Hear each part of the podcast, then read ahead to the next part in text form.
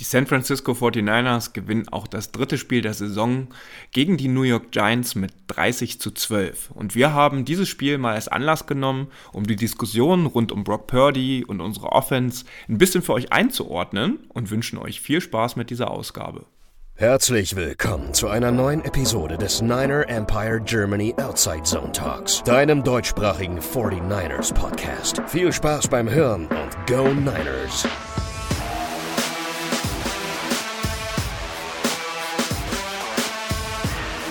30 zu 12 im Thursday Night Game gegen die New York Giants. Die San Francisco 49ers stehen damit bei 3 zu 0.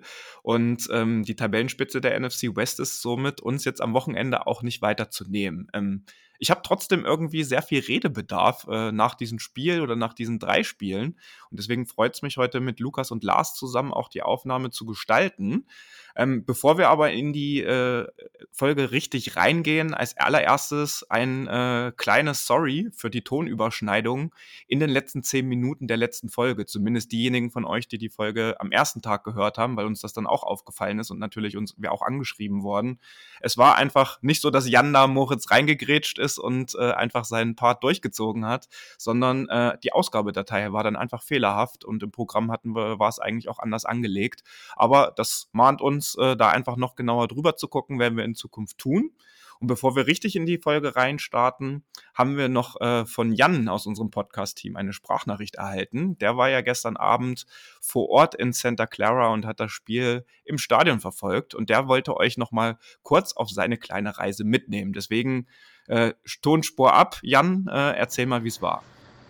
Hallo und beste Grüße aus der Bay Area, genauer genommen aus meinem Hotelzimmer im Mountain View äh, wo ich jetzt wieder nach dem Spiel zurückgekehrt bin. Ja, wie ihr vielleicht auch mitbekommen habt, ich war beim Spiel, beim Home Opener gegen den Giants und wollte euch mal ein bisschen mitnehmen in meine Erlebnisse des heutigen Tages.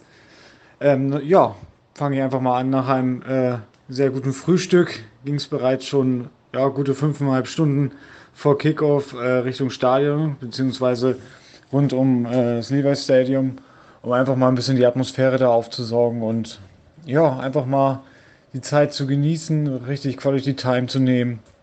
Und ähm, ja, kann man dann beobachten, wie nach und nach das Tailgating äh, sich so ausgebreitet hat. Das ist ja auch einfach, einfach nur faszinierend. Ne? Das kann ich auch nur jedem empfehlen, der die Möglichkeit mal hat, da vorbeizuschauen, das mitzunehmen, wie die Leute da das in Ruhe aufbauen, als wenn sie sich da irgendwie selbstständig machen würden.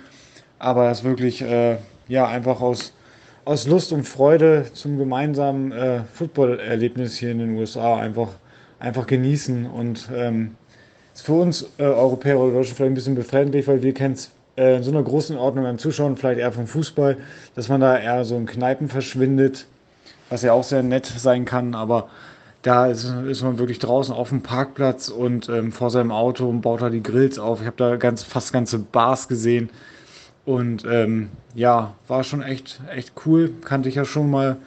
War ja nicht das erste Mal jetzt hier vor Ort, aber es ist immer wieder, immer wieder nett zu sehen. Ähm, ja, haben da so die Zeit vertrieben und ähm, ja, rund drei Stunden vorm Spiel ähm, ist das Gate aufgegangen. Also die, die Toren des Levi Stadiums und so konnte man dann äh, ja, dort passieren. Und ähm, ja, das haben wir dann auch, auch wahrgenommen, weil wir da ähm, ja, im Stadion, sag ich mal, auch noch ein bisschen was vorhatten. Sind dann erstmal ja, in den Fanshop, was man so macht, ein paar Sachen kaufen, ein paar Sachen für Freunde und Familie kaufen, einfach mal, ja, was es so Neues gibt, einfach die Atmosphäre da auch mal aufsaugen. Und da und danach war es mir besonders wichtig, auch endlich mal ins Museum reinzukommen. Das habe ich mir schon vorgenommen. In meinem Besuch im Mai in der Offseason, also letztes Jahr im Mai, war es ja leider geschlossen und äh, davor, wo ich da war, habe ich es irgendwie auch nicht geschafft. Also war heute der große Tag für mich, da beim Museum vorbeizukommen und ähm, war erstmal über den Preis ein bisschen erstaunt, weil ich hatte vor ein paar Wochen noch gelesen, kostet 10 Dollar, jetzt 49 Dollar. Aber okay, ähm, ja, kann ich auch nur sagen, ähm, da jetzt wirklich nicht um die paar Dollar, sage ich mal, da irgendwie feilschen, sondern das auch einfach machen, wenn man schon vor Ort ist. Wirklich eine besondere Atmosphäre dort.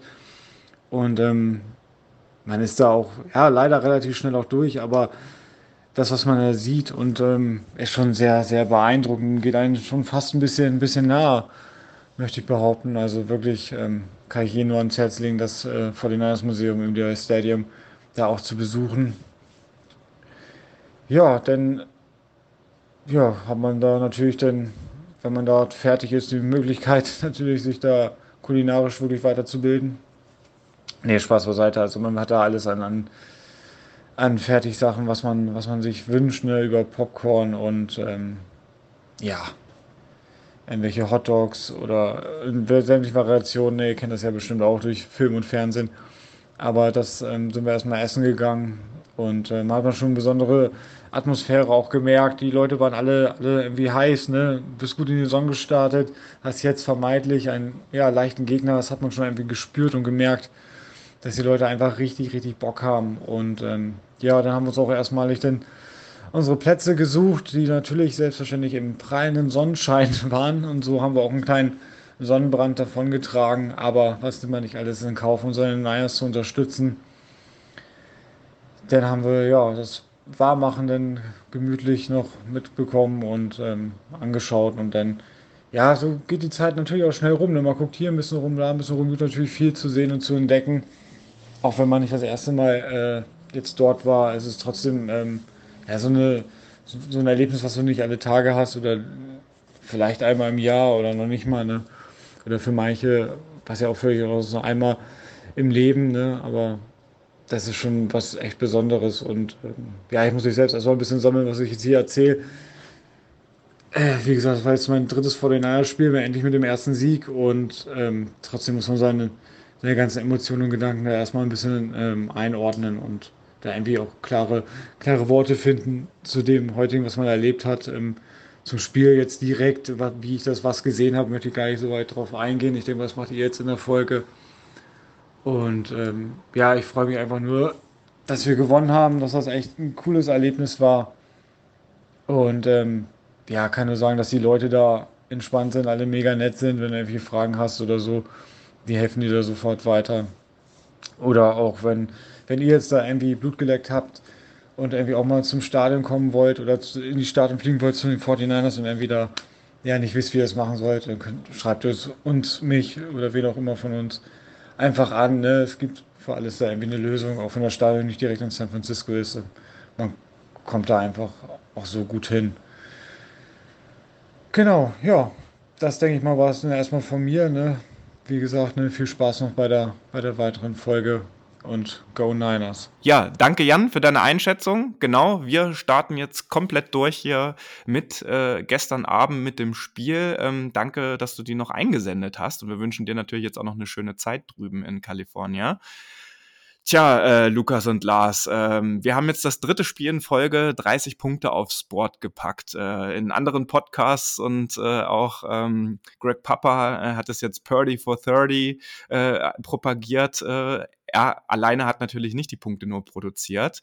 Ähm, ich hatte so ein bisschen gestern das Gefühl, zumindest am Anfang des Spiels, dass er so ein bisschen choppy, so ein bisschen unruhig unterwegs war. Am Ende war er aber bei 35, äh, 25 von 37 äh, Passversuchen, 310 Yards, äh, zwei Touchdowns und ein Rating von 111,3. Ähm, das sind ja jetzt erstmal ganz nüchtern betrachtet, ähm, äh, auf die Stats geguckt, ein stabiles Spiel. Ähm, und ich möchte jetzt gerne mit euch mal so ein bisschen drüber gucken, äh, ohne rot-goldene Fanbrille, aber auch ohne das jetzt zu kritisch zu sehen, weil äh, es ist immer noch Brock Purdy, der sehr viel zu lernen hat, dass wir das vielleicht gemeinsam ein bisschen einordnen können, wie seine Leistung jetzt gestern Abend war. Wer möchte von euch starten? Ja, ich starte gerne mal rein. Ich war da heute auch schon ein bisschen äh, aktiver unterwegs, unter anderem auch äh, auf Twitter. Habe mich da ein bisschen zu geäußert und ja, die ganze Sache ist halt unfassbar komplex, ähm, wenn wir davon reden, wie man das Ganze objektiv eben äh, beurteilen muss. Da spielen eben so viele Faktoren mit rein, die einfach, ja, ganz schwer zu bewerten sind oder von ja, verschiedenen Gruppen oder von verschiedenen Leuten eben auch unterschiedlich gewichtet werden. Äh, einmal spielt er eben mit rein, Brock Purdy ist 23. Brock Purdy war der letzte Pick im Draft letztes Jahr. Brock Purdy hatte eine der schwersten Verletzungen, die du als Quarterback haben kannst. Äh, und Brock Purdy spielt jetzt in einem Team, wo die Erwartungen so hoch sind, beziehungsweise nicht geringer sind, als dass das Team im Super Bowl stehen wird und als dass das Team eigentlich auch den Super Bowl gewinnen muss. Also die Erwartungshaltung und der Druck ist unglaublich riesig. Äh, und die Frage ist eben, wie geht man damit um, beziehungsweise wie bewertet man das Ganze? Man kann da drauf gucken und sagen, okay, das ist fantastisch, was er macht obwohl er noch nicht viel Erfahrung hat. Das war jetzt sein achtes Regular Season Spiel plus drei Playoff Spiele. Er hat noch kein einziges Regular Season Spiel verloren. Äh, die 49ers produzieren, seitdem er auf dem Feld steht, unfassbar wenige Turnover. Ähm, ich glaube, René Bugner hatte die Statistik, der hatte Lukas gerade auch noch äh, rausgesucht vor der Episode, ähm, dass die 49ers die letzten 13 Regular Season Spiele alle gewonnen haben in jedem Spiel weniger als einen Turnover hatten, insgesamt nur sechs Turnover in diesen 13 Spielen. Ähm, dazu gehörten auch noch ein paar Spiele dann, glaube ich, mit Jimmy Garoppolo, äh, aber Großteil der Spiele hat eben Brock Purdy gespielt. Und da ist dann eben die Frage, wie guckt man da jetzt drauf? Sieht man da das Positive, ja, und sagt, das ist einfach wahnsinnig, diese gesamte Story und dann auch das Auftreten von Brock Purdy, was man ja auch von vielen Rookies oder von vielen jungen Spielern so nicht sieht. Oder macht man es so, wie es beispielsweise auch Adrian Franke jetzt geschrieben hatte, ja, ähm, wir müssen jetzt an den Punkt kommen und sagen, okay, wir haben uns verschätzt, wir haben in der Draft-Evaluation ja, Fehler gemacht. Wir sehen, Brock Purdy ist in der Lage, eine NFL-Offense aufs Feld zu führen und da auch Punkte zu scoren. Ähm, muss nicht langsam vielleicht auch der Maßstab höher angesetzt werden, sodass solche Spiele wie gestern, und da kommen wir ja gleich zu, dann auch in der Bewertung vielleicht ein bisschen kritischer gesehen werden müssen. Äh, und da so einen Mittelweg zu finden, ist, finde ich, unglaublich schwierig aktuell, ähm, weil dann natürlich auch viele Meinungen durcheinander gehen. Wir jetzt aus Fansicht oder ich sag mal die 49ers-Bubble, um da jetzt groß zu sprechen, äh, sieht natürlich das Positive. Ja, wir gewinnen so gut wie jedes Spiel gerade. Ähm, Brock Purdy hat auf dem Papier keine Turnover, macht keine Fehler. Ähm, Gibt es natürlich noch die andere Seite der Medaille, äh, dass da einige Plays dabei sind, die so ein bisschen, ja, ungenau wirken, wo er so ein bisschen ja die Pässe in den Rücken wirft oder auch Glück hat, dass es dann keine Interception ist, wobei ich da auch immer noch so ein bisschen auf die Bremse trete und sage, irgendwann ist es vielleicht auch kein Glück mehr, dass die Würfe, die nach dem Eye-Test riskant aussehen, ja, dass die dann auch keine Interceptions werden. Vielleicht sind die Bälle auch einfach, auch wenn sie sogar schlecht geworfen sind, immer noch so gut geworfen, dass sie im Endeffekt gar nicht intercepted werden. Das sind alles so Sachen, die damit reinspielen. Und ich weiß nicht, ich finde es unfassbar schwierig zu bewerten. Äh, ich bin aktuell eher auf der Seite zu sagen, hey, ich freue mich einfach darüber, wie gut Brock Purdy spielt. Man guckt natürlich darauf, was kann er noch besser machen, äh, aber insgesamt ist meine Bewertung auch nach dem Spiel gestern, und ich weiß nicht, Lukas, du kannst ja vielleicht zu dem Spiel gestern noch ein bisschen mehr sagen, äh, insgesamt immer noch mehr als positiv. Ich glaube, du hast schon sehr, sehr viel angesprochen. Für mich ist einfach wichtig, also man muss mal klarstellen, Purdy hat gestern auf jeden Fall sein schlechtestes Spiel gespielt, meiner Meinung nach, seitdem er in diesem Team ist. Und da gibt's für mich auch wenig Zweifel daran. Aber für mich ist einfach so, wenn ich dann auf Twitter schaue, diese Overreactions in beide Richtungen einfach unfassbar. Man kann auch einfach mal ein schlechtes Spiel haben, ohne dass vielleicht alles schlecht ist. Wenn ich schon lese, ja, Purdy hat jedes Spiel zwei, drei Turnover-worthy Plays oder katastrophale Würfe dabei. In den ersten zwei Wochen hat er keinen einzigen davon. Jetzt hat er zwei, drei, natürlich. Das war nicht gut, das wissen wir alle. Aber trotzdem, das ist komplett übertrieben in eine, die eine oder andere Richtung von anderen Fans jetzt eher. Das war jetzt von einem anderen Fan, wo ich das gelesen habe, von den Eagles natürlich. Ähm, und das nervt mich einfach brutal. Und auf der anderen Seite ist was mich auch nervt, ist dann wieder aus unserer Sicht, aus Fansicht, wenn dann Leute beginnen, über die Stats zu sprechen, weil die waren ja auf dem Papier gut, aber der Eye-Test war es nicht. Da waren Würfe dabei in den Rücken, die Turnover-worthy Plays haben wir jetzt eh schon zerlegt und so weiter. Also man muss da auch wirklich einmal einfach nur drauf schauen und einfach alles in Betracht ziehen. Es ist so viele dumme Overreactions in beide Richtungen da gewesen, beziehungsweise die einen sind, versteifen sich darauf, Purdy zu verteidigen man kann auch einfach mal sagen, dass er nicht gut gespielt hat. Das ist doch gar nichts dabei. Und jeder Spieler, jeder Mensch hat mal einen schlechten Tag. Und gegen die Rams war es jetzt auch nicht ideal, aber da sind wir weit davon entfernt, das schlecht zu nennen. Im Endeffekt haben wir auch 30 Punkte gescored.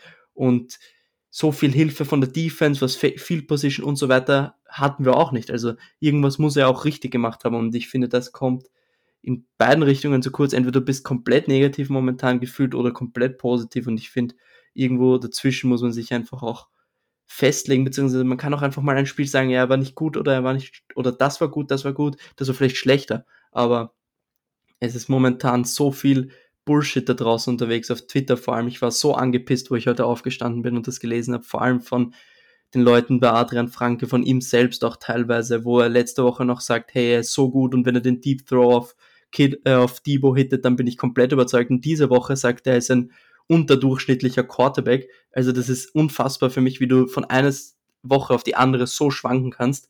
Also ganz ehrlich, Patrick Mahomes hat in den ersten zwei Wochen, vielleicht erste Woche ausgenommen mit den Receivern, in der zweiten Woche ein absolut schlechtes Spiel gespielt gegen die Jaguars mit zwei Interceptions, glaube ich. Jalen Hurts hat in den ersten zwei Spielen seinen schlechtesten Football seit zwei Jahren gespielt und darüber redet kein Mensch und Purdy hat jetzt ein Primetime-Spiel ein schlechteres und das gegen die Rams und jetzt springen schon wieder alle auf diesen Train auf, hey, vielleicht ist er doch nicht so gut, beziehungsweise da ist ja der Meltdown, auf den wir alle gewartet haben und das regt mich einfach nur unnormal auf und es ist einfach unglaublich. Wir haben jetzt gewonnen und wir sind 3-0 und wir sind in, es war auf jeden Fall auf beiden Seiten des Balls kein perfektes Spiel. Ayuk war nicht da und trotzdem im Endeffekt gute Teams finden Wege zu gewinnen und das haben wir getan. Wir stehen 3-0 am Ende der Saison, interessiert das niemanden und es war viel Positives auch von Purdy dabei und wenn das konstanter wird und wir haben gesehen, dass es konstanter geht, dann wird dieses Team gut sein und gegen jedes Team bestehen können. Die Frage ist, kann Birdie konstant? Und wir haben es gesehen, er kann es. Jetzt muss einfach noch alles zusammenkommen. Wir sind immer noch in Woche drei. Wir haben in jedem Jahr schlecht gestartet. Jetzt sind wir, finde ich, auch okay gestartet, aber die Siege passen mal. Und es ist ja noch Luft nach oben. Es ist ja nicht so, dass wir komplett stagnieren jetzt. Es kann ja noch besser werden und das kommt mir ein bisschen zu kurz momentan. Ihr merkt, äh, Lukas äh, hängt dieses Thema äh, wirklich sehr am Herzen und äh, bringt ihn auch äh, einen gewissen Puls auf eine gewisse äh, Pulsfrequenz. Ähm, dann lasst uns doch vielleicht noch mal jetzt äh, konkret auch auf das Spiel von gestern Abend so ein bisschen äh, reden. Also ne, ihr könnt euch wahrscheinlich auch an die Szene er erinnern, gerade in der ersten Halbzeit, als George Kittle quasi noch als äh, Defensive Back agieren musste und den Ball deflecten musste. Das war halt ein Beispiel, wo es einfach ein schlechter Wurf war. So, das ist nicht wegzudiskutieren. Das war so ein paar Screens waren auch so ein bisschen äh, in den Rücken geworfen, hatte ich das Gefühl. Aber dafür waren dann auch wieder sehr schöne Pässe dabei, wenn man sich äh, diesen 30-Yard-Pass auf Divo Samuel zum Touchdown anguckt, der wirklich on the money wieder war. Und man darf jetzt auch bei dieser Diskussion, finde ich, nicht vergessen, wir haben einen Donnerstag-Nachtspiel gehabt. Ähm, die Spieler hatten alle nur äh, vier Tage Zeit. Wir kommen aus einem Rams-Spiel, wo wir auch eine Time of Possession hatten und die Offense äh, einfach ultra lange auf dem Feld stand. Jetzt auf dem Donnerstagabend paar Tage später wieder sehr lange auf dem Feld stand. Also Time of Possession war wieder bei 39, äh, 20, glaube ich, oder 39, 10 waren es insgesamt, also zwei Drittel des Spiels. Und ähm, Trent Williams hat das auch im Postgame-Interview so ein bisschen nochmal erläutert. Im Training ähm, äh, trainiert man eigentlich so sieben bis neun Plays äh, in einem Drive. Hier waren wieder Drives dabei, wo man über elf Plays äh, war. Und natürlich, das, das macht was mit einem. Die Konzentration lässt nach, die Kreativität äh, und sowas. Also ich finde, das sollte man auch nicht vergessen.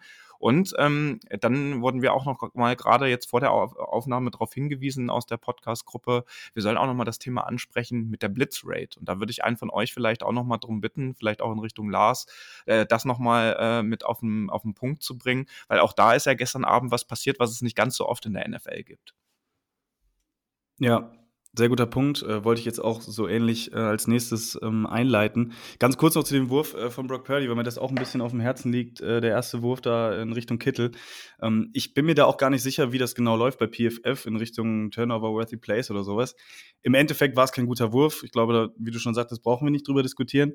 Aber im Endeffekt war es eben auch so, dass der Gegenspieler nicht an den Ball gekommen ist. Und der Einzige, der an den Ball gekommen ist, eben unser Receiver war und in dem Fall George Kittle.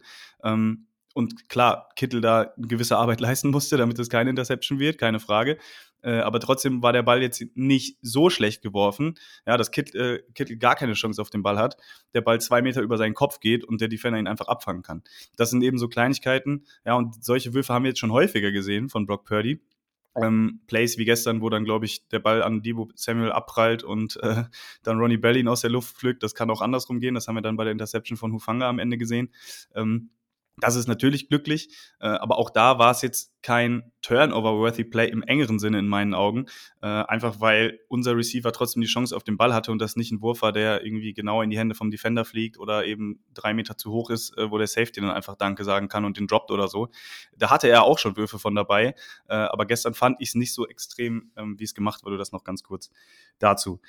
Warum das so war, dass es so aussah, als wenn er ziemlich ja, hektisch ist, das so ein bisschen ungenau wurde. Hast du gerade angesprochen, David, das war eben die Blitzrate von der Giants Defense. Man hat ganz klar gesehen, ähm, was der Plan war der New York Giants in der Defense und das war ganz klar, äh, die 49ers ähm, mit Blitzen äh, unter Druck zu setzen. Ich glaube, Brock Purdy stand bei über 80 Prozent, äh, ich glaube insgesamt 84,6 äh, Prozent hatte ich gelesen, seiner Plays ähm, unter Druck, beziehungsweise wurde geblitzt von der Defense, ähm, was ein interessanter Ansatz ist, äh, dadurch, dass man eben ja ihn dazu zwingt, schnell zu werfen, dass man dadurch die Mitte ein bisschen äh, zumacht, dass man ihn dazu zwingt, einen schnellen Release auch zu haben.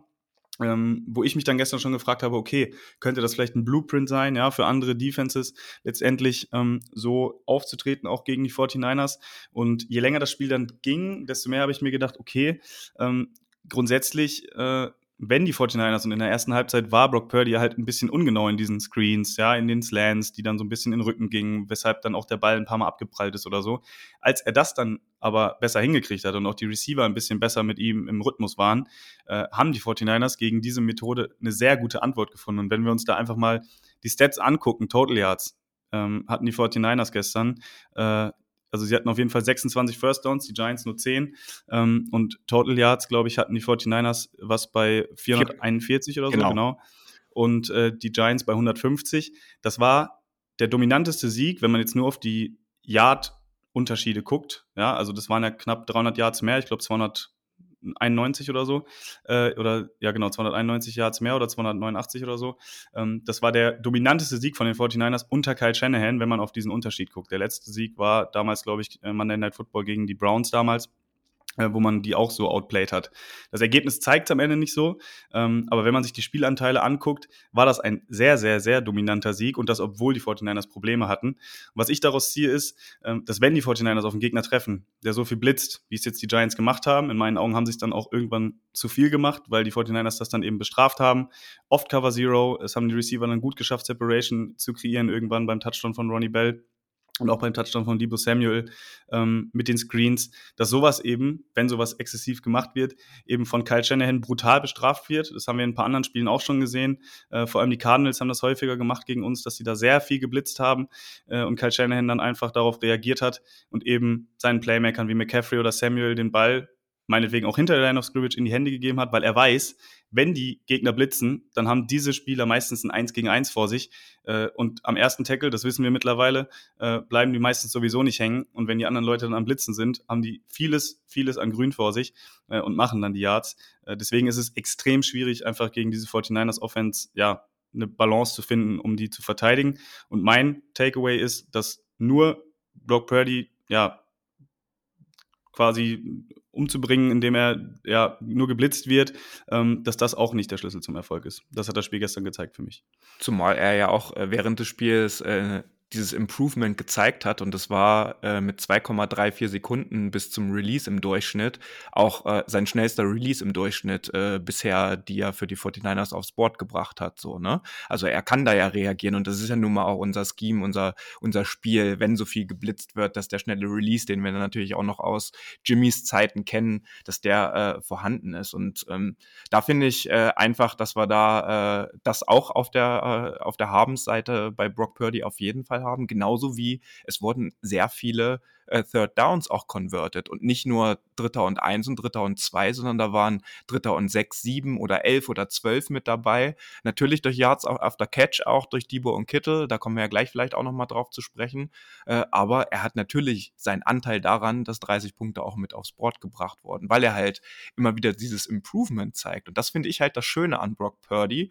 Ähm, dass er viele Dinge, die er vielleicht dann in so einem Spiel, in der ersten Halbzeit zum Start eines Spiels nicht so gut macht, dass die, er die dann selbst äh, adjusten kann und äh, dann es nach hinten hinaus halt besser macht. Und ne, der Junge ist 23, der wird im Dezember jetzt 24, der hat noch keine komplette NFL-Saison hinter sich. So, wenn man das mal akkumuliert. So, das heißt, äh, der hat noch ganz viel Potenzial und ich finde es gerade schön in solchen Spielen, wo wir jetzt trotzdem bei 3 zu 0 stehen, und du hast es so schön gesagt, äh, Lars, ne? Ähm, dass, dass er so eine Spiele, also der wird ja eine Menge in diesen Spielen lernen. So, und das finde ich, äh, da hat er Potenzial, da hat unsere Offense auf jeden Fall noch Potenzial, aber da kommen wir ja gleich auch noch mal ein bisschen zu sprechen. Jetzt wollte aber, glaube ich, Lukas noch was dazu sagen. Ja, ich wollte noch was zu den Blitzes sagen, generell. Man darf jetzt auch nicht vergessen, natürlich, du darfst nicht abhängig sein von einem Receiver, aber beste Receiver in Brandon Ayuk, der äh, gegen den Blitz bzw. Man Coverage, der beste Route Runner, hat jetzt auch gefehlt. Das heißt, sein eigentlicher Go-To-Guy in diesen Situationen. Und das kommt mir auch ein bisschen zu kurz. Im Endeffekt, schau dir mal ein anderes Team an. Die Chiefs ohne Kelsey schaut natürlich, die haben an, natürlich nicht so gute Waffen generell, aber schaut dann nochmal ganz viel schlechter aus, wenn er dann Nummer 1 Receiver rausfliegt und Brandon Ayuk war nicht da und dementsprechend war es schwer mit Separation. Debo Samuel ist einfach nicht der beste Route Runner, das wissen wir, der ist after the catch vermutlich der beste Receiver in der NFL. Aber vor dem Catch, was Ball Skills, äh, Route Running und so weiter angeht, ist er einfach nicht so gut wie ein Brandon Ayuk und auch nicht annähernd so gut und das kommt mir da auch vielleicht ein bisschen zu kurz in der Evaluierung und man kann auch einfach mal sagen, finde ich, dass man, dass die Giants gut gespielt haben. Die hatten einen guten Plan und die waren gut prepared und haben ein gutes Spiel gemacht. Und ich finde, darüber reden wir auch schon wieder nicht. Wir reden schon wieder nur über, was haben wir schlecht gemacht. Aber wir können auch mal sagen, hey, die haben gut gecovert. Da war nur ein Tight Window Throw open und Purdy hat dadurch, dass es ein enges Fenster war, musste einen perfekten Ball werfen. Er hat es nicht getan, aber es liegt auch am Gegner und nicht immer nur am Brock Purdy. Nicht jeder Ball ist immer perfekt und da spielt auch die Defense mit rein. Ja, die Passing Defense äh, sollten wir auf jeden Fall hervorheben. Das hätte ich jetzt auch noch hier im Skript äh, quasi mit dabei gehabt. Auf jeden Fall. Ähm, Lars, hast du noch was äh, zum Thema äh, Brock Purdy ähm, und unser Passing Game sozusagen jetzt mal fernab von, von denjenigen, die dann auch noch ein bisschen was aufs Board gebracht haben? Nee, ich denke auch, also der Brandon Ayuk-Take äh, ist auf jeden Fall wichtig und zeigt auch, wie wichtig es dann wahrscheinlich werden wird, mit ihm auch den Vertrag zu verlängern, weil genau in solchen Szenarien er dann mit seinem Route Running einfach, ja, noch ein anderes Level ist als eben George Kittle ähm, und auch als Debo Samuel. Also das ist mir gestern im Spiel aufgefallen. Samuel hatte insgesamt zwölf Targets, also deutlich mehr als sonst, wenn Ayuk noch mit auf dem Feld steht. Äh, und vor allem bei diesen Slants, die dann auch von Brock Purdy in der ersten Halbzeit zumindest nicht perfekt geworfen waren äh, und er eben in Traffic war. Die Gegner wussten genau, was kommt. Wenn Samuel ins Slant läuft, dann sind da direkt, äh, ist der Linebacker mit drauf, der Cornerback war eng dran, weil er wusste, was für eine Route kommt. Ähm, und tatsächlich muss ich sagen, das ist aber auch nichts Schlimmes. Ja, Debo Samuel hat genug andere Qualitäten, mit denen er das wettmacht. Er ist eben nicht der beste äh, Contested Catcher jetzt über die Mitte. Wenn er den Ball einmal hat und dann losläuft, dann bricht er auch meinetwegen jeden Tackle. Das haben wir dann bei dem einen in der zweiten Halbzeit gesehen, wo er auf dem Intermediate-Level den Pass fängt und danach gefühlt sechs Tackles bricht und noch 15 extra Yards macht. Äh, aber wenn er schon im Catchpoint quasi eben bedrängt wird, äh, waren es auch keine einfachen äh, Catches, die er da hätte machen müssen. Ähm, aber die macht er eben dann auch einfach nicht überdurchschnittlich oft, äh, weshalb das dann vielleicht eine kleine Schwäche in seinem Spiel ist und für solche Spielzüge dann eben auch einfach Brandon Ayuk eine sehr wichtige Anspielstation ist. Ähm, das denke ich, kann man auf jeden Fall noch mitnehmen. Und was Lukas gerade gesagt hatte, da würde ich auch das gerne nochmal äh, unterstreichen. Die Giants haben wirklich einen ordentlichen Gameplan gehabt. Wie gesagt, in meinen Augen dann am Ende ein bisschen zu blitzheavy gespielt, was ihnen dann auch auf die Füße gefallen ist am Ende des Spiels. Ähm, aber das darf man eben auch nicht vergessen. Ne? Die anderen Teams können auch Football spielen und so. Ich habe halt das Gefühl, dass wir gerade so ein bisschen in die Spiele reingehen und wirklich einfach nur erwarten, okay, wie hoch gewinnen wir? 50-0, 60-0, 70-0. Der Gegner darf eigentlich nicht mal einen positiven Yard machen, ohne dass gesagt wird, oh Mann, der Cornerback ist aber scheiße, weil der hat jetzt einen Catch über 10 Yards zugelassen. Oder ach Mann, was können unsere Linebacker eigentlich, weil die haben jetzt mal einen 5-Yard-Run geschafft. Ja, oder unser Receiver fängt mal einen Ball nicht und ist dann auf einmal, oh, wusste doch, dass das ein Problem wird und so. Ähm, also die Erwartungshaltung in allen Ehren, die ist bei mir auch sehr hoch, glaube bei uns allen. Äh, aber wenn wir jetzt wirklich anfangen, jedes kleinste Detail äh, dann irgendwie zu hinterfragen oder so, also die anderen Teams, äh, die schlafen auch nicht, die spielen genauso guten Football zum Teil. Ähm, wenige Teams, Gott sei Dank, die aktuell besseren Football spielen, ähm, aber die machen auch tagtäglich nichts anderes, außer zu trainieren und dass die dann auch mal, ja, an irgendeiner Stelle auch mal Yards machen oder positive Plays machen, ist das Normalste der Welt. Äh, und wir hatten gestern auch dann Glück, dass wir einfach individuell, das hat man gesehen, besser besetzt waren äh, auf vielen Positionen, äh, wodurch dann auch so ein klarer Sieg zustande gekommen ist. Und deswegen ähm, will ich da nur ein bisschen appellieren, dass wir da vielleicht alle mal ein bisschen in die Bremse treten. Es ist jetzt Week 3, Lukas hat es auch schon gesagt. Ähm, besser als 3-0 stehen und jedes Mal 30 Punkte scoren, kann es eigentlich fast gar nicht laufen. Ähm, viel mehr will und kann man da gar nicht erwarten. Das ist natürlich auch langweilig, wenn wir nichts kritisieren. Äh, aber äh, so ein bisschen, ja, runterfahren müssen wir da, glaube ich, schon alle ein bisschen. Ja, und deswegen würde ich jetzt gerne noch äh, sozusagen auf äh, den Ausfall von Brandon Ayuk äh, zu sprechen kommen, äh, wie damit umgegangen wurde, weil im im Kontext des gesamten Spiels ist das ja dann ziemlich gut gelaufen. Debo ist insgesamt auf 129 Yards äh, mit seinen äh, sechs Receptions gekommen und einem Touchdown, äh, der äh, schon äh, auch, also den fand ich den Wurf, aber auch wie er das dann in der Endzone halt äh, fabriziert hat, das äh, hat, waren on the same page und das war einfach Klatsch. Äh, Kittel auch auf 90 Yards insgesamt gekommen, aber auch äh, Christian McCaffrey hatte jetzt, dadurch hat man gemerkt, ein paar mehr äh, Receptions äh, für 34 Yards. Äh, Christian McCaffrey übrigens auch gestern eine Schallmauer durchbrochen. Ähm, äh, er hatte seinen 5000. Career äh, Rushing Yard, äh, den er erlaufen hat äh, und natürlich auch wieder einen Touchdown er ist jetzt auch, ich weiß, den habe ich jetzt, das ist das Einzige, was ich nicht rausgesucht hatte. Wie ist jetzt der Streak von ihm? Äh, zehn oder zwölf Spiele äh, in Folge mit einem äh, Touchdown? Habt ihr den parat? Zwölf. Sind zwei, zwölf. Ja. Genau, weil das jetzt, das, das, war das Einzige, was mir jetzt hier zwischen Arbeit und Dings, wo ich keine Zeit mehr hatte zwischen der Aufnahme.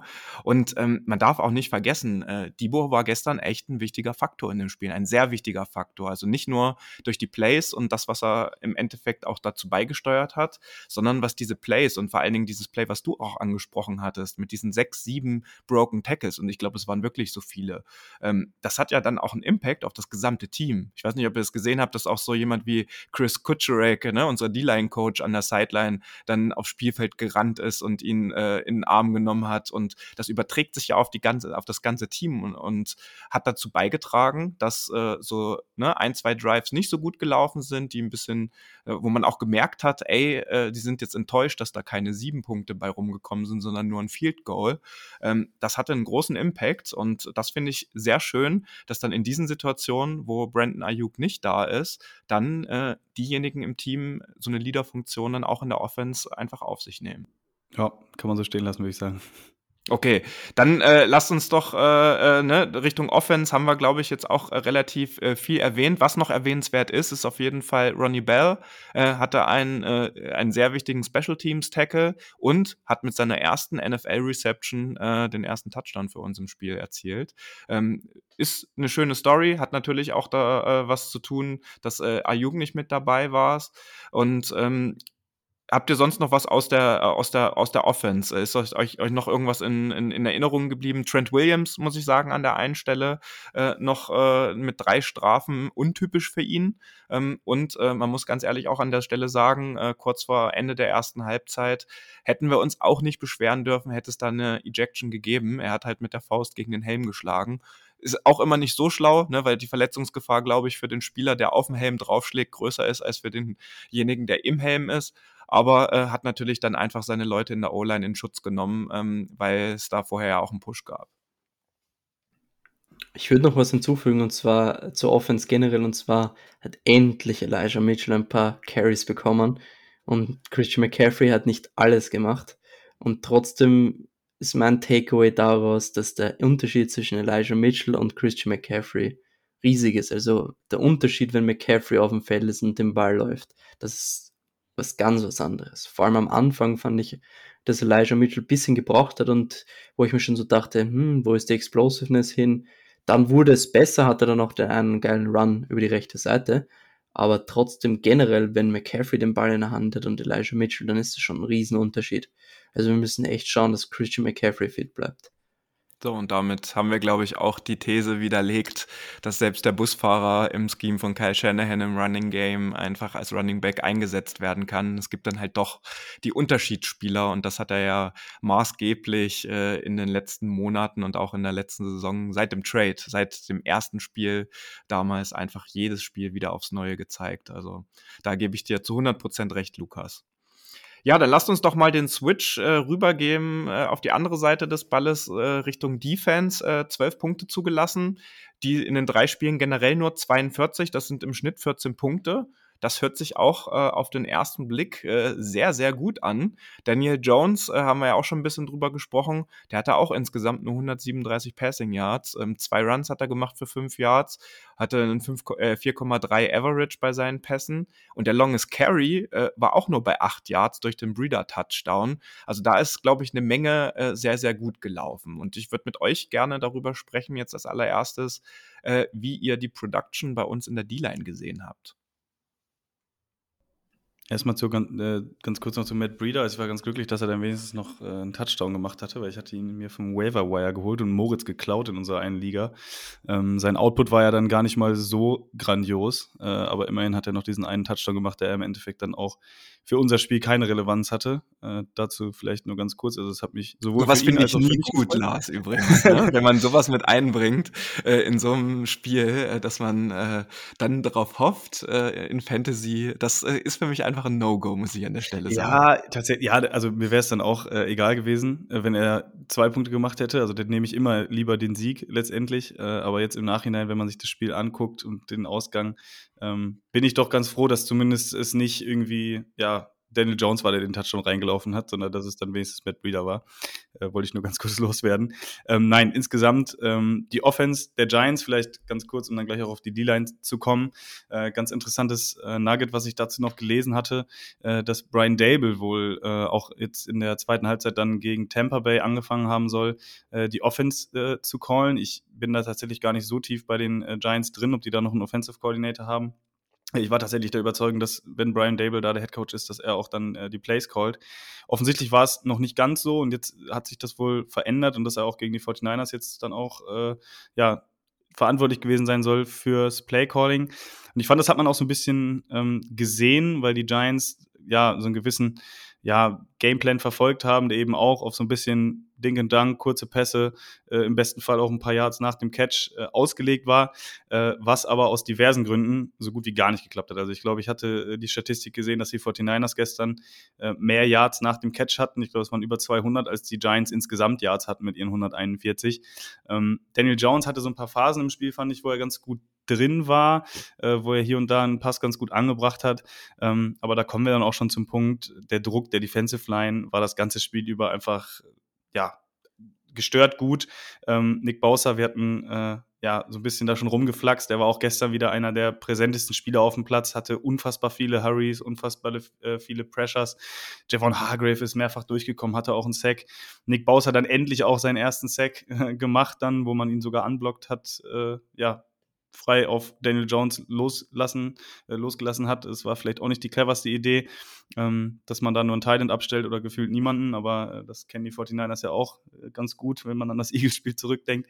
Ähm, nein, insgesamt äh, war das eine wahnsinnige Leistung äh, der Defensive Line. Ich bin gespannt, äh, was dann letztendlich bei PFF rauskommt, wie viele Pressures, Pressures das insgesamt waren. Also äh, bei 32 Dropbacks von Jones würde es mich nicht wundern, wenn das mindestens die Hälfte der Plays waren, wo er unter Druck stand. Ähm, muss aber auch einschränkend dazu sagen, mit einer D-Line, mit Armstead, mit Bosa, mit Hargrave und den ganzen tiefen Spielern, die wir dann noch rumlaufen haben, gegen eine sehr äh, ja, verletzungsgeschwächte äh, Offensive Line der Giants äh, muss ich schon sagen, hätte es mich auch gewundert, äh, wenn es ja nicht so krass ausgesehen hätte, weil ähm, ich glaube, die Giants in der äh, ja, personellen Aufstellung mit die schlechteste Offensive Line der Liga gegen ja die nominell beste Defensive Line der Liga, fast würde ich sagen. Ähm, da hätte mich eigentlich fast alles andere überrascht, wenn es da nicht so deutlich ausgesehen hätte. Man muss ja auch hinzufügen, Steve Wilkes hat ja auch oft mal geblitzt, dadurch gab es One-on-Ones für einen Hargrave, für einen Armstead und so weiter. Also es hat auch noch in die Karten gespielt, der D-Line, dass man eben mehr geblitzt hat, es gab mehr One-on-Ones, man hat in der Secondary viel Man-Coverage gespielt, was ich gut fand, weil einfach die Receiver der Giants außer Darren Waller jetzt einfach nicht besonders gut sind, muss man ganz ehrlich sagen. Und das fand ich auch ein guter Approach von Steve Wilkes, nachdem er letzte Woche, finde ich, ein bisschen ängstlich war gegen nicht besonders gute Rams-Receiver, dass er jetzt sagt, hey, lass uns die challengen jetzt das sind nicht so gute Receiver und das haben wir in den letzten Jahren wenig gesehen von den Defensive Coordinatoren, dass man da wirklich sagt, hey, die sind, haben schlechte Receiver oder schlechtere, da gehen wir hin und spielen einfach Man Coverage und blitzen. Die werden uns schon nicht schlagen, da vertrauen wir auf unsere Secondary und das fand ich ziemlich gut von Steve Wilkes, auch wenn ich in manchen Situationen mir gedacht habe, so hey, spiel mal ein bisschen sicherer bei Dritter und Lang und dann blitzt du und dann dachte ich mir so, hey, gib ihnen doch nicht das Big Play und hol sie zurück ins Spiel, aber im Endeffekt hat der Erfolg ihm recht gegeben und ich fand, du hast die D-Line angesprochen, aber so viel wie man da bezahlt, musste der Output auch genauso sein. Ein Spieler, der mir gestern noch aufgefallen ist, beziehungsweise auch in den letzten drei Wochen eigentlich schon, ist Javon Kinlaw. Weil ich finde, da ist schon in den letzten Wochen und Monaten ein bisschen was bei ihm passiert. Ähm, der ist irgendwie mit einem ganz anderen Mindset unterwegs. Also wenn ihr euch daran erinnert an die Szene, als, glaube ich, Dre Greenlaw an der Sideline einen Tackle äh, gesetzt hat und äh, Javon Kinlaw dann auch auf ihn zugerannt kam und dieses Play halt übelst abgefeiert hat. Das spiegelt so ein bisschen wieder, dass sich bei ihm einfach da ein bisschen was getan hat. Der war gestern auch relativ lange im Locker Room noch, hat dort äh, über 15 Minuten Interviews gegeben, das macht er sonst auch nicht. Und äh, Jennifer Lee Chen hat auch berichtet, dass er einen sehr äh, aufgeräumten, glücklichen und zufriedenen Eindruck gemacht hat, was ja nicht immer so war. Also wie nehmt ihr ihn jetzt wahr und ähm, äh, wie habt ihr ihn vor allen Dingen gestern wahrgenommen? Ich denke, Kinlaw spielt um seine Karriere. Ähm, jedes Team weiß, wie verletzungsanfällig er ist und er wird keinen großen Vertrag bekommen. Dann muss er schon wirklich richtig abliefern beziehungsweise generell in ein Team nimmt, weil so viele Verletzungen wie er hatte in den letzten Jahren bei vielen Teams war er gar nicht mehr auf dem Draftboard mit diesen Pre-Draft-Injuries in seinem Knie. Und jetzt ist es wichtig, wichtig für ihn einfach gutes Tape zu produzieren und das tut er auch. Er spielt seinen besten Football, seitdem er in der NFL ist und hilft nur der Defensive Line. Also für die Rotation hilft ihm natürlich auch, dass er jetzt nicht mehr der First Down, äh, First Down spielen muss, beziehungsweise einfach der Starting Defensive Tackle ist, sondern dass er einfach in der Rotation reinkommt, immer frisch ist und er zeigt es einfach auch mit guten Leistungen. In den ersten zwei Wochen war es sicher der drittbeste Defensive Tackle nach Eric Armstead und John Hargrave. Ja, und in den letzten Jahren waren wir ja äh, ein bisschen gewöhnt von unserem Defensive Coordinators, dass die auch am Spielfeldrand äh, standen und dort die Spieler angehypt haben, mit ihnen die Gespräche geführt haben. Das war ja jetzt bei Steve Wilkes, zumindest gestern beim Heimspiel, anders. Der saß oben in der Booth. Ähm, Lars, ähm, was, äh, wie, wie nimmst du das denn wahr? Weil, äh, also, ne, meine persönliche Meinung dazu oder beziehungsweise meine Wahrnehmung äh, ist schon, äh, dass äh, mir das dann, also es war erstmal ein komisches Bild, wieder den Defensive Coordinator von uns oben in der Booth zu sehen, dass er nicht unten am Spielfeldrand ist. Und weil wir natürlich auch mit Demico Ryans und mit äh, Robert Saleh zwei Typen hatten, die natürlich sehr diesen Hype-Modus und mit ihren Spielern mitgehen. Und wir kennen ja alle, wie sie auch da geactet haben. Ähm, damit muss ich mich jetzt erstmal noch ein bisschen anfreunden. Aber wie ist denn deine Meinung dazu? Hat das einen Impact auf die Spieler oder auf unser, äh, auf unser Game und auf unseren Gameplan? Oder wie nimmst du das wahr? Ich glaube, das hat dann auch immer damit zu tun, wie erfolgreich das ist. Ne? Also wenn jetzt da unten jemand stehen würde und das würde die ganze Zeit nicht funktionieren, dann würde man wahrscheinlich sich irgendwie zurechtbiegen und sagen, ja, das ist doch irgendwie eine Distraction für die Spieler, wenn da der Coach die ganze Zeit rumtobt und äh, ja, die ganze Zeit die anschreit oder was auch immer. Ähm, und andersrum, wenn du dann eben in der, in der Booth sitzt und es klappt nicht, dann sagt man eben, ja, da fehlt doch die Emotion von der Sideline, wie soll das denn funktionieren, wenn die nicht richtig motiviert werden und so. Ähm, deswegen ist das, glaube ich, auch immer so eine Frage äh, dahingehend einfach, ja, wie erfolgreich ist das gerade Ganze, äh, das Ganze gerade, Entschuldigung. Ähm, es ist natürlich komisch zu sehen, das finde ich auch. Ähm, grundsätzlich finde ich es aber gar nicht mal so verkehrt, dass man da jetzt vielleicht so einen anderen äh, Approach äh, wählt, dass Steve Wilkes ähm, vielleicht so ein bisschen distanzierter will ich gar nicht sagen, weil ich denke, im Training ist er genauso nah dran, ähm, aber so ein bisschen seriöser ist. Vielleicht braucht er das auch einfach, ja, wenn es im Stadion laut ist, dass er da so ein bisschen Ruhe hat äh, und die Plays in Ruhe callen kann. Das ist auch immer eine Typfrage.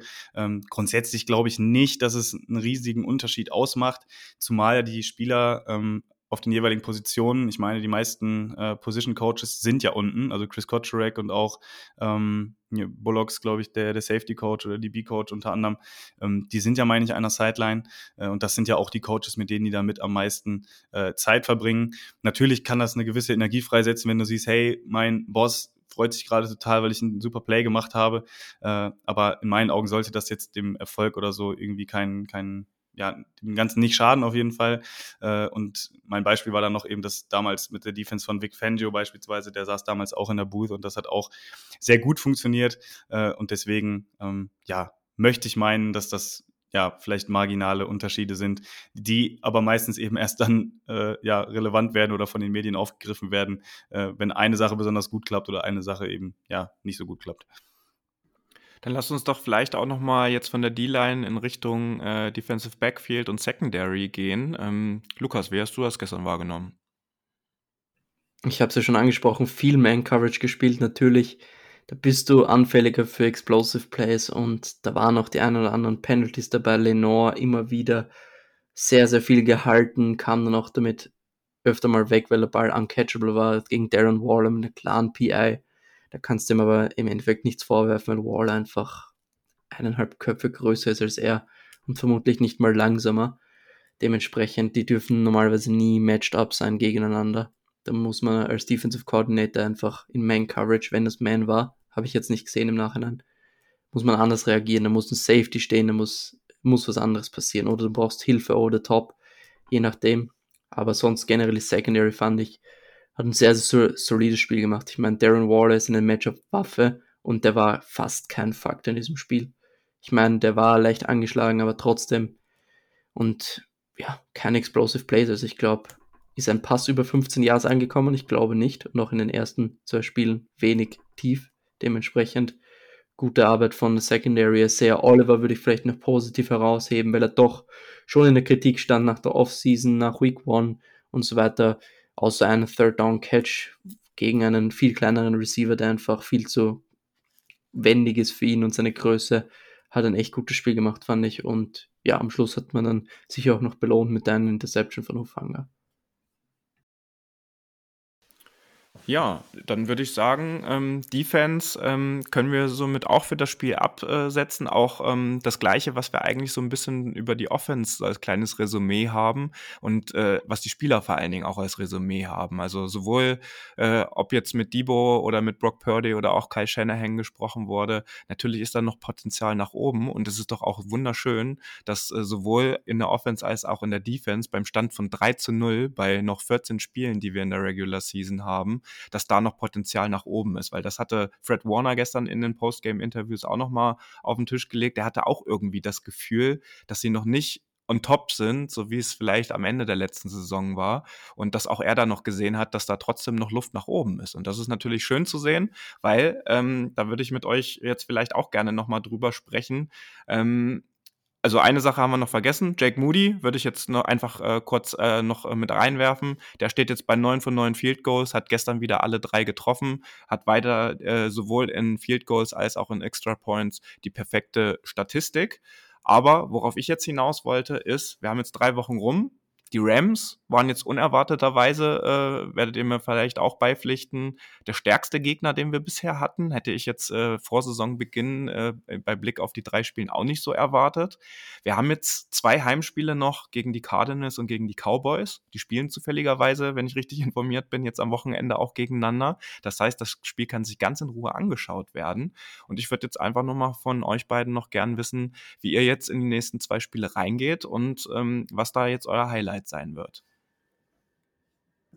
Ja, also ganz kurz noch, weil du die Special Teams gerade angesprochen hattest, das kam mir dann noch kurz in den Kopf rein, dass wir da, glaube ich, gestern so eine kurze Sequenz hatten, wo wir da uns zwei äh, Penalties abgeholt haben. Witzigerweise zwei Spieler, die wir erst gestern auch aus dem Practice Squad hochgeholt haben. Ich glaube, einmal äh, war es Trace Willing und einmal war es ähm, der äh, Cornerback, den wir von den Packers geholt haben, dieser John Charles hieß er, glaube ich, ähm, die da einmal ein Holding, einmal eine Fair Catch Interference hatten. Ähm, um, um jetzt mal die Überleitung zu kriegen, also aus den kommenden Spielen, ähm, das hatten wir jetzt vielleicht auch noch nicht so ganz angesprochen. Wir hatten gerade Trent Williams kurz erwähnt. Ähm, waren gestern schon recht viele Flaggen, ich glaube irgendwie 71 oder 80 Yards Strafen oder so. Ähm, dann zum Teil auch so ein bisschen dämliche Strafen oder vermeidbar, sage ich mal, dämlich. Das will ich jetzt nicht äh, den Spielern unterstellen, aber vermeidbar ist es in jedem Fall gewesen, sage ich einfach ähm, dass solche Sachen eben abgestellt werden müssen. Denn vor allem das Spiel gegen die Cowboys, denke ich, ähm, ist natürlich das Highlight. Äh, das Spiel gegen die Cardinals sollte trotzdem nicht unterschätzt werden. Ähm, wir haben jetzt aber eine lange Pause, spielen zu Hause. Ähm, ja, es ist ähnlich wie das Spiel gegen die Giants. Also ich will jetzt nicht überheblich klingen oder mich auch nicht so sicher fühlen oder so. Das sollte das Team auch nicht und das werden sie auch nicht, da bin ich mir sehr sicher. Ähm, aber das ist in jedem Fall ein Pflichtsieg, also gegen das Team, was ja viele, viele Leute äh, auf dem First Overall Pick äh, vermuten im nächsten Jahr.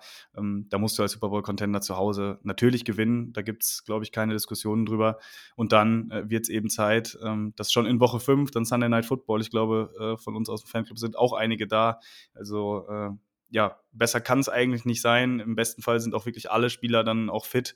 Das Rematch vom Divisional Matchup letztes Jahr und vorletztes Jahr, ähm, diesmal äh, in San Francisco wieder äh, oder beziehungsweise in Santa Clara.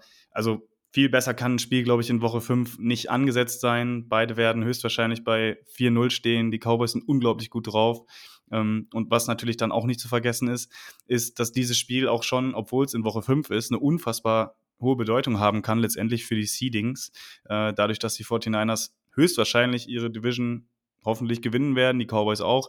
Ähm, Wenn es dann am Ende darum geht, äh, First Seed, Second Seed, die Eagles sind da natürlich auch noch mit dabei. Ähm, dann kann es dann aber auch um den direkten Vergleich gehen, da kann es am Ende um einen Sieg gehen. Äh, ist das dann dieses Spiel tatsächlich für das gesamte Seeding auch ja, obwohl schon, wie gesagt, so früh ist, eben eine sehr hohe Bedeutung haben kann äh, und wir deswegen da, denke ich, ein Top-Spiel erwarten können. Und äh, ja, ich will jetzt nicht das Cardinals-Spiel auslassen, wie gesagt, äh, aber das ist auf jeden Fall schon so, ja, der größere Meilenstein am Horizont. Ich hoffe, die Spieler schauen von Spiel zu Spiel und nicht so wie wir jetzt ein bisschen nach vorne. Also das Cardinals-Spiel ist so ein klassisches Trap-Game, vor allem Division.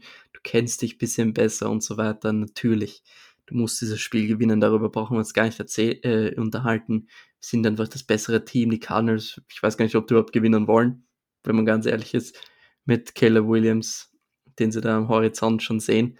Aber ja, das Cowboy-Spiel wird so der größte, der erste Gradmesser, wo stehst du wirklich gegen Top-Teams, weil die Cowboys sind momentan, finde ich, einfach das hotteste Team in der NFL, weil sie einfach auf beiden Seiten des Balls in den ersten zwei Wochen super überzeugend waren. Also wir hatten sehr, sehr viele Sachen, die man verbessern kann. Bei den Cowboys ist vielleicht weniger noch Luft nach oben, weil die sind schon ziemlich gut. Da kommt dann vermutlich ja noch Drop-off, aber ist auf jeden Fall ein richtiger Gradmesser. Sunday Night Football gibt keine bessere Bühne und da können wir auch gleich mal alle Hater verstummen lassen. Tja, das habt ihr genau richtig gesagt. Das wird der erste große Gradmesser ähm, auf das Spiel äh, mit, äh, gegen die Cardinals. Nächste Woche werden wir natürlich dann auch noch mal eine Preview in der kommenden Woche veröffentlichen und das Spiel genauer angucken, genau wie wir das natürlich dann auch für die Cowboys machen. Und äh, ich persönlich freue mich sehr auf äh, Week 5, äh, damit wir da einfach äh, ein richtig gutes Footballspiel haben. Und wenn wir da als Sieger rausgehen, dann äh, kommen wir noch mal mit einem ganz anderen Rückenwind äh, für den Rest der Saison. Und ähm, die hatten ja jetzt leider äh, schon ein bisschen Aderlass. Ähm, ich weiß nicht, ob ihr das mitbekommen hattet. Das ist gestern so ein bisschen untergegangen. Truon Dix hat, ist ja äh, Season out, äh, hatte, glaube ich, auch Torn ACL jetzt, sich im Training zugezogen. Das heißt, den werden wir nicht sehen, den werden wir die ganze Saison äh, nicht mehr sehen. Nach einem Kreuzbandriss wird das ein bisschen schwierig. Da gab es schon Aderlass. Und ähm, wenn ihr jetzt nichts mehr habt zu dem Spiel, weil ich finde auch, dass wir jetzt, äh, denke ich, gerade um die äh, Thematik und Diskussion rund um unseren Quarterback, aber auch unsere Offense, äh, haben wir hier das, glaube ich, ganz gut zusammengefasst für euch. Wir hoffen, dass ihr äh, hier äh, wie immer äh, nüchternen Blick von uns bekommen habt, äh, dass man natürlich das große Ganze irgendwie nicht aus den Augen verliert und auch mal nach rechts und nach links schaut und nicht auf eine Seite äh, versteift ist. Ich hoffe, das haben wir heute in der Folge ganz gut für euch gemacht. Und ähm, jetzt geht es darum, ähm, dass wir nächste Woche Sonntag äh, dann um 22.15 Uhr ein Heimspiel gegen die Cardinals haben. Das werden wir für euch previewen und ich würde sagen, wir stehen jetzt bei 3-0. Wir haben bisher keine Verletzung auf Holz geklopft und wir haben auf beiden Seiten des Balls noch Potenzial nach oben. Das sind sehr gute Voraussetzungen für eine erfolgreiche Saison. Und ich möchte aber gerne auch nochmal jetzt an die Worte von Lukas von eben erinnern. Lasst uns von Spiel zu Spiel denken. Jetzt stehen die Cardinals davor, ein NFC West äh, äh, Duell. Und wenn wir dann mit 4-0 in das Spiel gegen die Cowboys gehen sollten, dann äh, können wir auch da eine Menge reisen. In diesem Sinne, wir wünschen euch eine angenehme Woche und wir hören nächste Woche wieder voneinander. Das war der Niner Empire Germany Outside Zone Talk. Streamt und abonniert uns auf allen gängigen Kanälen unter Ad49ers Empire GER.